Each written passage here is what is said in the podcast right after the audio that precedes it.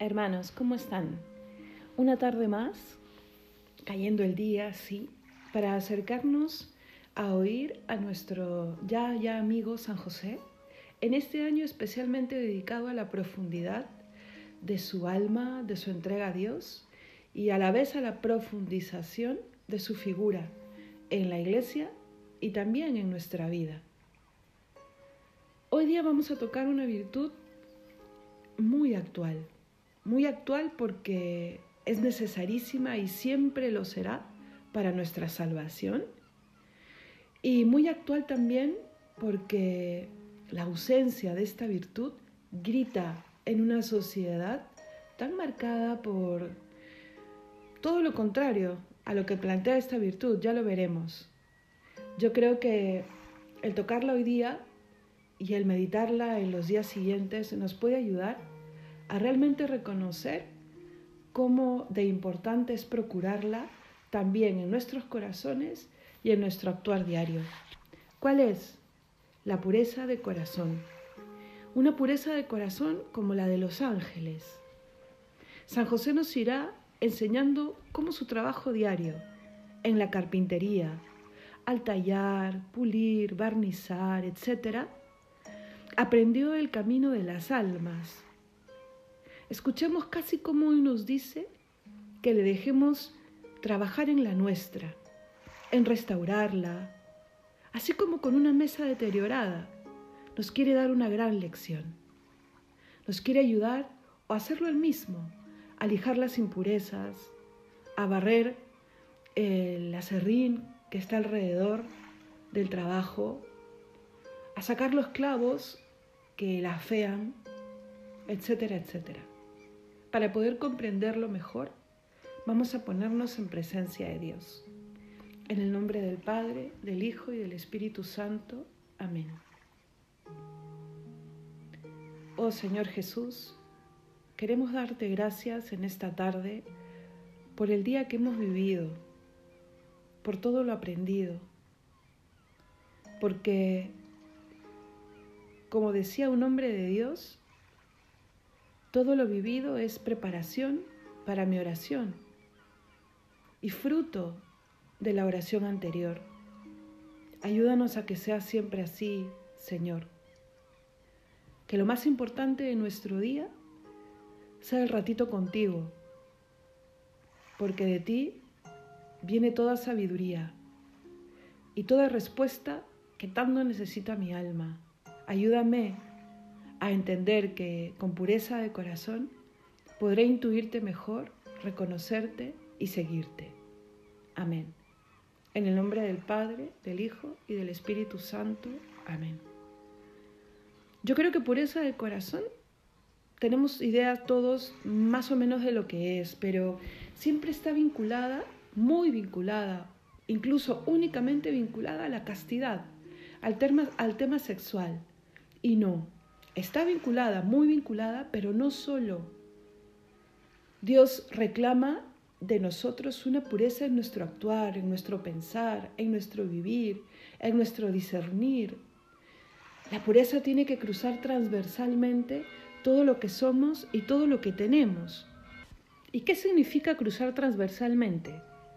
Necesitamos eh, la limpieza de corazón, la pureza de corazón, en todos los aspectos de nuestra vida. El Señor en, el discurso de las bienaventuranzas explica muy bien el fruto de la pureza. Bienaventurados los limpios de corazón, porque ellos verán a Dios. Qué gran recompensa, ver a Dios. Y ver a Dios también en esta vida, reconocerle presente en los demás, por ejemplo, para amarles bien, para perdonarles, para pedirles perdón, reconocer a Dios en los acontecimientos de ese día de la vida, para realmente lo duro, lo adverso, mirarlo con los ojos de la cruz y con la fortaleza que solo puede dar, que solo puede dar Dios. Y los, y los hechos preciosos, que también son muchos, tomarlos como una bendición de Dios, celebrarlos con el mismo Dios. Y así podríamos enumerar muchísimo muchísimas de las cosas y, acontecimientos y personas en nuestras vidas miradas con los prismáticos de Dios, ¿no? con la sabiduría divina. Y para esto hay una recomendación también presente en el Evangelio, hacernos como niños. Eh, conversaba con uno de mis peques en la catequesis de primera comunión de este año sobre Dios y me sorprendía una vez, más, porque no me deja de sorprender, cómo se les hace tan fácil y tan lógico creer en Dios. ¿no? ¿Y, qué cosa caracteriza esa fe? Eh, no es que no se cuestionen, sí, el niño se hace muchísimas preguntas, pero también, y me imagino que es por su limpieza de corazón, reconoce muy fácil que está hecho para Dios, que Dios tiene que ser la respuesta, porque es grande, porque es creador, porque todo lo sabe, porque sumo bien. Entonces, en sus pequeñas mentes late un gran corazón que dice, sí pues, si es mi Padre y todo lo puede, y ha creado el cielo, la tierra y todo lo grande que veo a mi alrededor, tiene pues que decirme lo que yo necesito para ser feliz. O otra, u otra pregunta que me decía el otro peque, ¿no?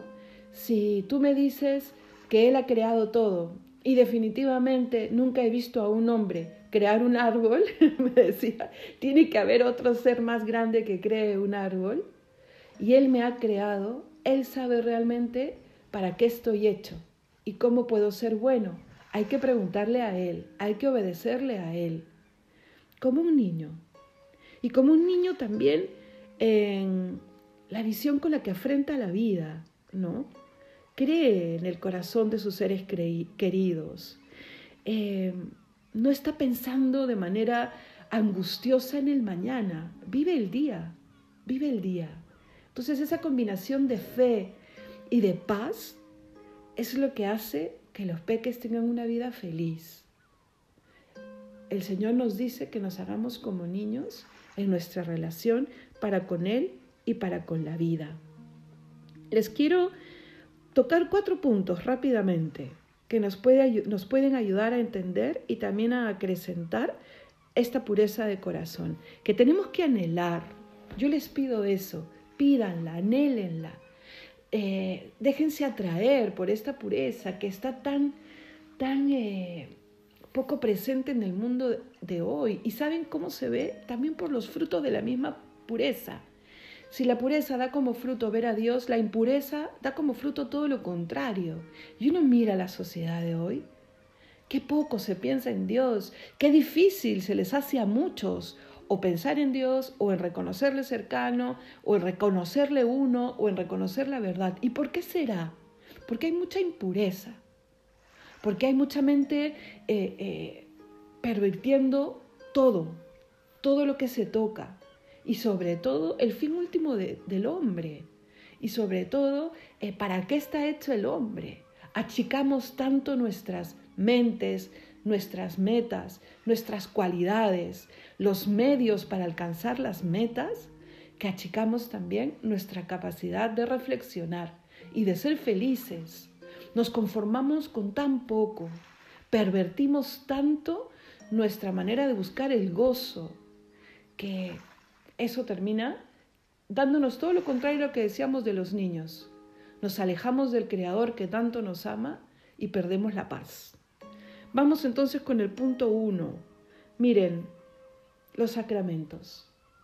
Directamente nos dan la paz y directamente nos limpian el alma.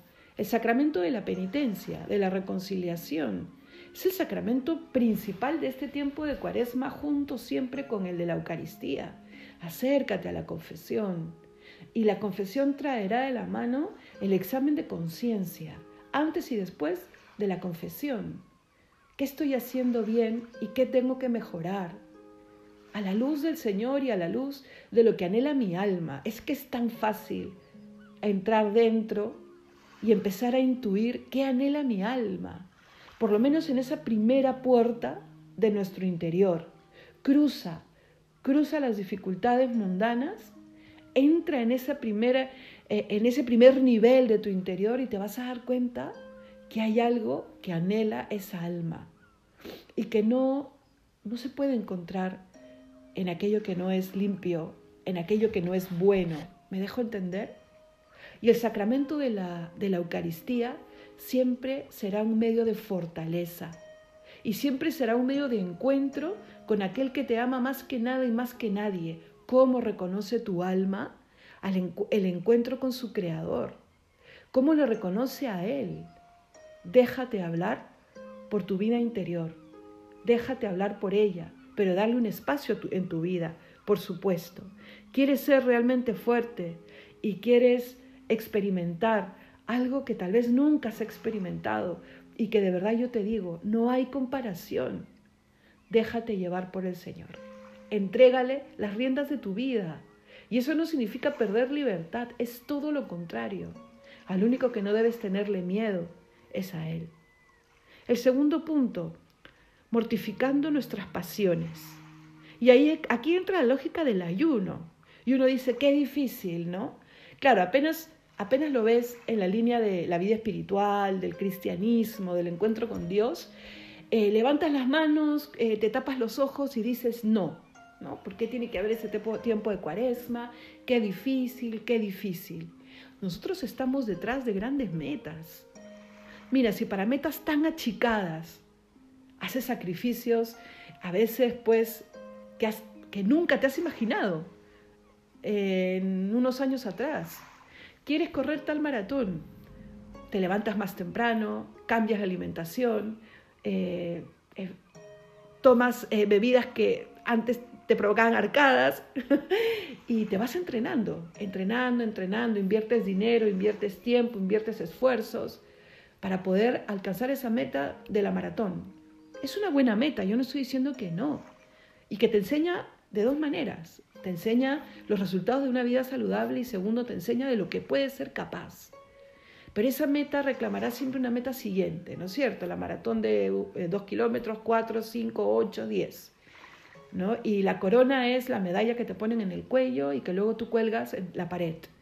Pues toda corona necesita un esfuerzo y el ayuno es el esfuerzo también de la corona de la vida, de la vida, que son 20, 30, 40, 50 años comparados con la eternidad. ¿Te has puesto a pensar en eso? Es que es mucho lo que ganas si crees en la eternidad y mucho lo que pierdes si no existe, si, no has trabajado en ella y te enfrentas a ella al final de la vida, pues hay que hacer sacrificios, por supuesto. Y los sacrificios que pide Dios no se comparan a los sacrificios que te impone el tener que hacer dos o tres maestrías en la vida y hay un sacrificio económico de tiempo, de relaciones para poder hacer esos estudios, o el sacrificio de tener que decidir por un trabajo que no te llena, pero es lo, que, lo único que tienes para llevar dinero al hogar, o el sacrificio de tal medicina o tal tipo de vida para contrarrestar tal enfermedad, eh, incluso sacrificios mucho más eh, superficiales, ¿no? Las dietas, las, eh, incluso cambiar los gustos propios para complacer a otros, etcétera, ¿no? Los sacrificios que Dios pide siempre son en bien, en bien para ti, para tu vida, para el hoy y sobre todo para la eternidad. Prioridades, hermanos, prioridades. Y que eso ilumine tu toma de decisiones. Tercero, el camino espiritual. Crece en la virtud, crece en la virtud, embellécete, embellece tu vida. Yo te recomiendo cinco medios para esto. Orar, el examen de conciencia, hablaremos directamente de, pero algo hemos dicho ya, penitencia, lo acabamos de ver, ¿no? Mortificación, penitencia, nuestra madre, que realmente se pone como la principal intercesora después del Hijo delante de nosotros, como madre, que nos espera ahí siempre, ¿no? Como tu madre, como la mía, que nos esperaba hasta de madrugada para acogernos y decirnos vuelves al hogar. Y por supuesto los sacramentos que ya lo hemos dicho también. Si tú introduces estos cinco medios en tu vida o completas los que faltan, vas a ver cómo habrá una necesidad y un crecimiento en la virtud como consecuencia de haber introducido estas herramientas. Y cuatro, pedir auxilio, pedir auxilio a los santos, a los ángeles, a San José. San José te dice, me dice hoy, pídeme auxilio, quiero ser tu intercesor, aquí estoy. Aquí estoy para llevarte delante del Hijo, para tallarte como una piedra preciosa, para decirle a mi Hijo Jesús que estás luchando, que quieres verle. Aquí estoy, yo, que soy el terror de los demonios, como te he dicho hace unos días, estoy para ayudarte a vencer la tentación. Existen intercesores y estos intercesores nos dan un máster, un doctorado maravilloso de lo que es vivir una vida buena, vivir luchando contra la impureza, en estos dos mil años de fe, son dos mil años de pruebas, de existencias de Dios, de santidad, de que se puede llegar a una vida mejor y a una vida buena en esta vida, de la mano de Jesús. ¿Cómo? ¿Cuándo? ¿Dónde? ¿Por qué? Hay tantísimos testimonios. Es que todo se nos ha dado. Hemos sido provistos con todo para poder vivir cristianamente y entender que esta vida cristiana realmente saca lo mejor de la gente y pruebas son amores.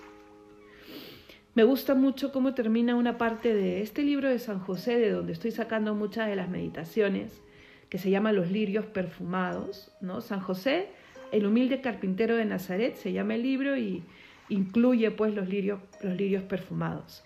Termina, termina diciéndonos que la vida de pureza nos hace radiantes, esbeltos, eh, guapos, como se dice aquí en España, físicamente e interiormente. ¿A qué me refiero físicamente?